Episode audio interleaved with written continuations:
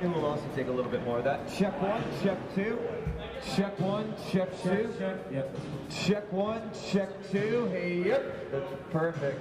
Check. Hágale Winston.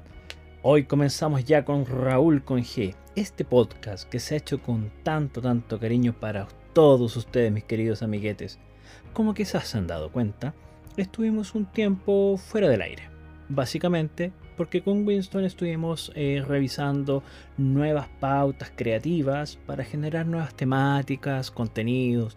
Inclusive Winston se estuvo prostituyendo un tiempo para juntar dinero para traer nuevos invitados. Eh, los cuales espero que sean de todo su agrado.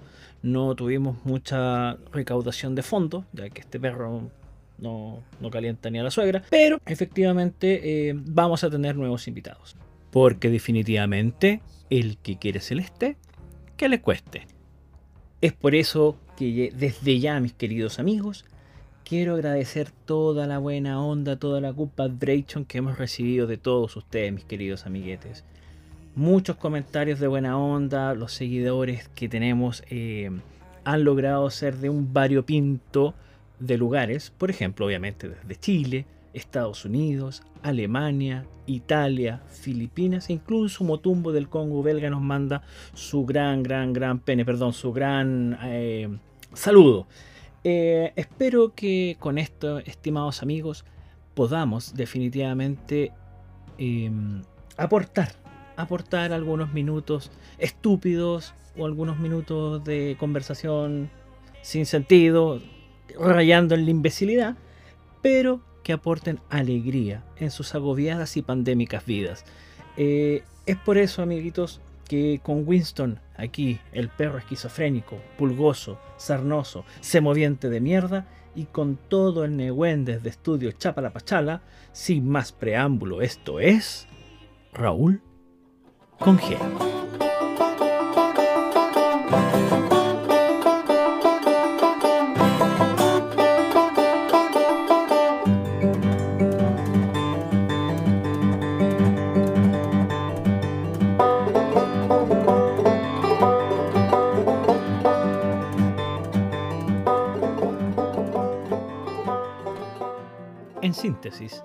Este capítulo del podcast se va a denominar el tarot. ¿Y por qué el tarot? Un día con Winston estuvimos caminando por las calles de Santiago, específicamente la comuna de Ñuñoa, y nos encontramos en una esquina con una gran amiga nuestra, la tía Yoli, Yolanda Sultana. Un gran saludo para ti, tía Yoli, un languetazo en la oreja. Pero bueno, empezamos a conversar efectivamente de qué era este famoso oráculo que en cierta medida nos da cierto temor, cierto temor, pues, efectivamente, ir, eh, porque tiene todo un halo de misticismo, no sabemos si es que vamos, si es que nos da miedo la señora weona o el weón que está ahí tirando las cartas, si nos va a decir, hoy nos están cagando, se nos va a caer un coco, tenemos gonorrea en la, en la oreja, no sé. Eh, efectivamente, queridos amiguetes, vamos a conversar en este capítulo sobre el tarot. Y para aquello, Winston, después de un arduo trabajo eh, con, su, con, su, prostitución, logró eh, traernos un gran invitado. Este invitado en particular es el gran y famoso tarotista checheno Sergei Melosova. Así es que mi querido Sergei, el micrófono número 2 es todo tuyo. Cómetelo, papito. Ah, bien, comenzando con la entrevista, Sergei, tú me dices que actualmente vives en Paine. Precisamente vivo en Paine. Eh, ¿Tú sabes lo que significa Paine, estimado amigo? Paine viene del mapudungún Paine, que significa celeste. Celeste, para la cosmovisión mapuche, tiene un gran, gran significado. Tal significancia es que en esta pseuda bandera mapuche, lo digo con mucha responsabilidad, es una pseudo bandera ya que fue diseñada en estos tiempos actuales por un argentino, tiene el color celeste en su parte superior. ¿Qué quiere decir esto? Que en su parte superior representa el Huenumapu o el cielo para los mapuches. Así es que si usted va a ir a huevear a las protestas y anda con su bandera mapuche, por favor, utilícela correctamente, so idiota y colóquela con el celeste arriba. Como punto conexo, así las cosas, El- la, verdadera bandera mapuche es un azul con la estrella de ocho puntas en su centro, denominado Güenelfe, o el lucero que le gana la tiniebla, que es Venus.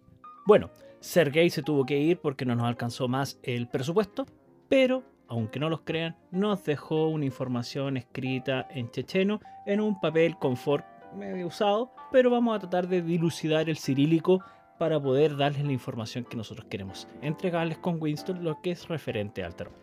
Este oráculo, aunque no lo crean, tiene diversas y múltiples teorías de los orígenes. No está muy bien definido científicamente cuál es el origen.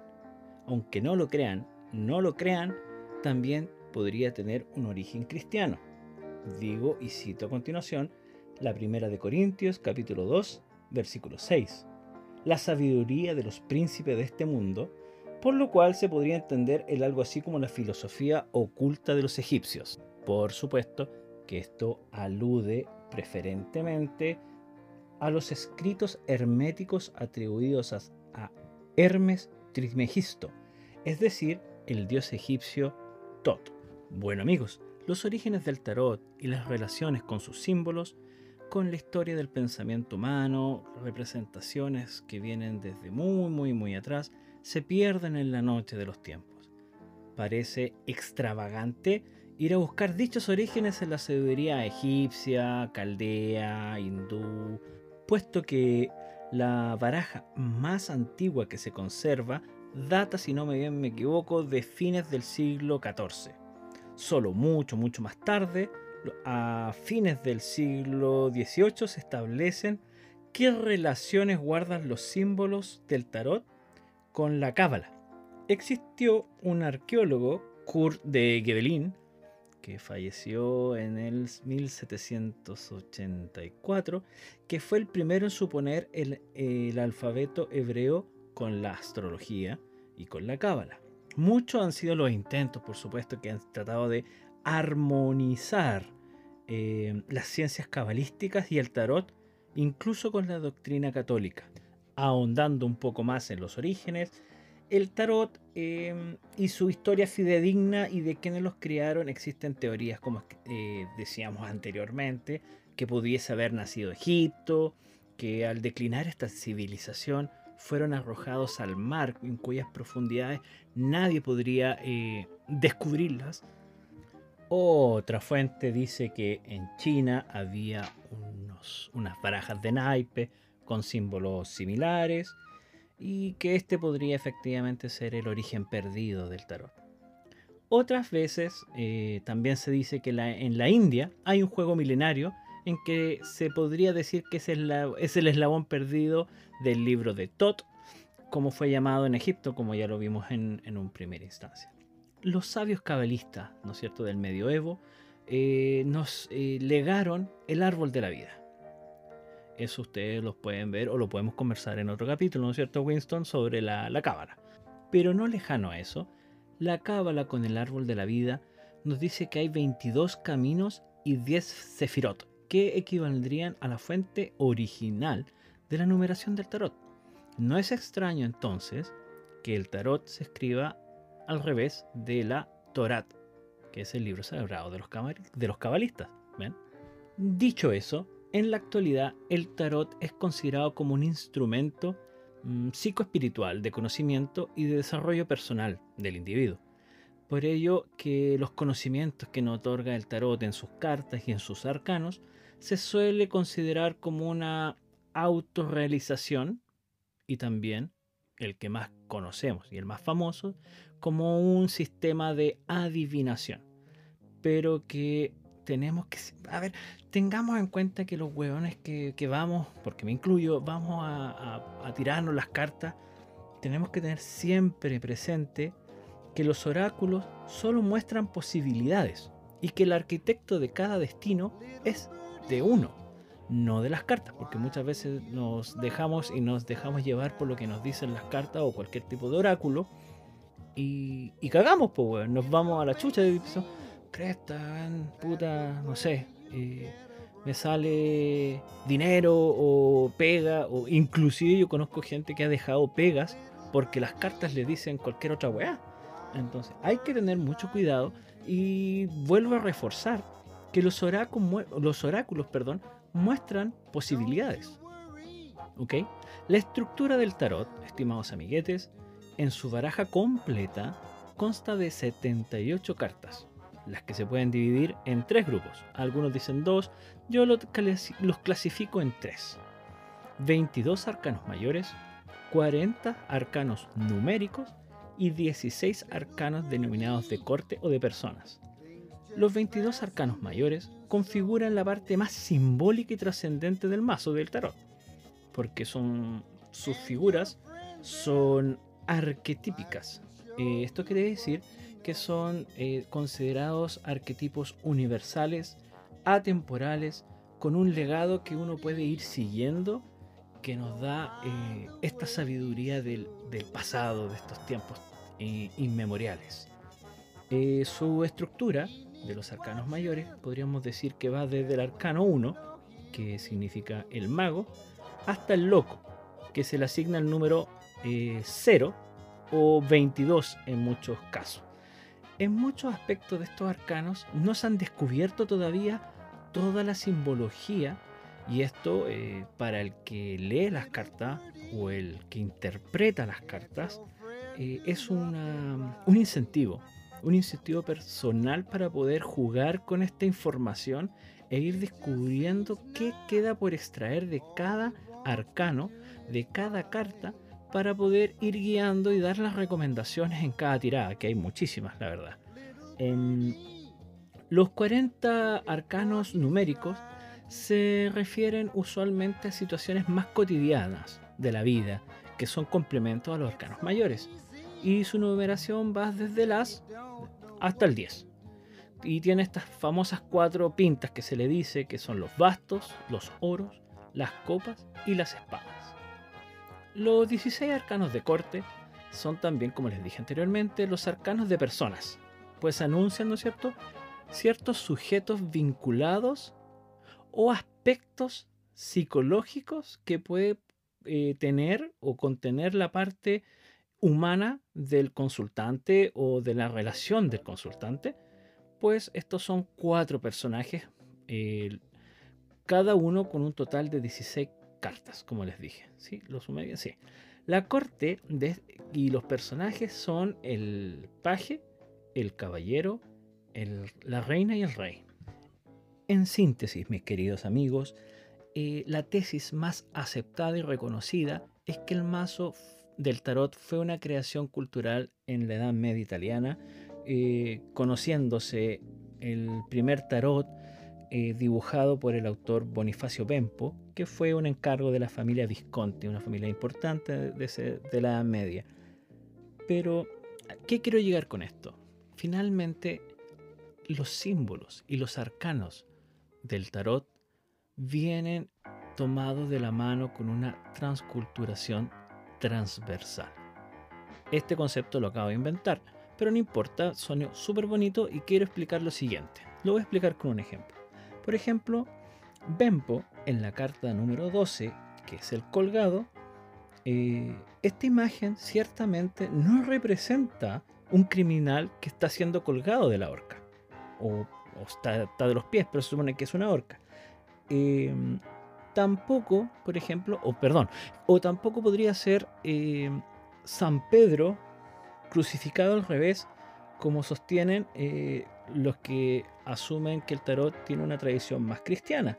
Sin embargo, por ejemplo, en, los, en las antiguas Edas o leyendas épicas nórdicas, les quiero contar que el dios Odín, el, el Padre Todopoderoso, estuvo colgado nueve días y con sus respectivas nueve noches, colgado cabeza abajo en el árbol de la vida o Hidrasil no como castigo, sino más bien con el fin de alcanzar la iluminación y el conocimiento de las runas, para que se le fueran otorgadas esta, este conocimiento ancestral y secreto del significado del oráculo de las runas.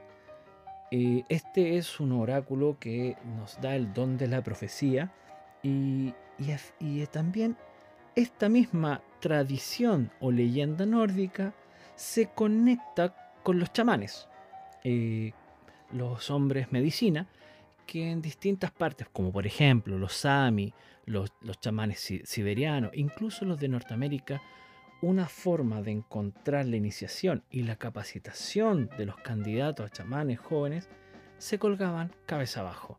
Entonces, como ustedes podrán ver, dentro de todo este amplio espectro de fundamentos, tenemos que entender que el tarot es un libro de revelación que está expresado en simbologías y conocimientos arcanos que contienen principalmente elementos del devenir que nos vinculan con culturas arcaicas, conciliando, por ejemplo, con información que está desaparecida o que no se pudo interpretar.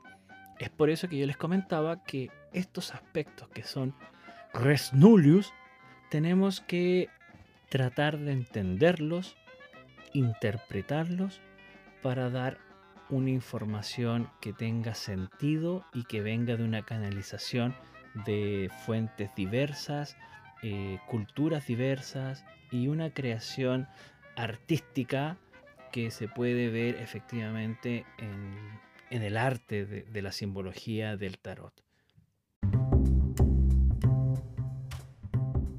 Bueno amigos, eh, para ir finalizando el podcast, si gustan les puedo dejar ciertos, ciertas recomendaciones de algunos libros que puedan ustedes em, buscar y compren los cagados de mierda si no, anden descargando webs pirata. Eh, cómprenlas. Eh, recomiendo El Tarot, 78 puertas para avanzar por la vida de Jaime Jales eh, Tarot, un viaje iluminador para conocerse a sí mismo de Pedro Engel y un libro que la verdad es de autor eh, anónimo que se llama Los Arcanos Mayores del Tarot, que es de la editorial Herder y que a mí me hace bastante sentido porque finaliza de la siguiente forma. Ya recomendaba San Pablo a sus discípulos examinarlo todo y quedarse con lo bueno Así es que lo mismo les recomiendo a ustedes. Pues. Eh, en este podcast es un podcast que la verdad que está grabado con harto cariño, pero con bastantes falencias. Tenemos audio nuevo, eh, tenemos una mesa de edición, así es que espero que este podcast se escuche mucho mejor eh, y hayan los espacios ya no sean tan rudimentarios como, como en un principio, que era la pura mierda, ¿no? Así es que mis queridos amigos, eh, después de harto tiempo de poder editar, eh, poder encontrar el, sonido justo para que, para que después no me reclamen los hueones, que puta, que está muy bajo tu voz, que la música muy alta, que tu hueá vale callampa. Eh, bueno, así es que ahora está, está editado. Y, y, espero que les guste este podcast. Hay muchos podcasts en el aire. este es uno más, pero está hecho con cariño. Y esto fue Raúl, con G.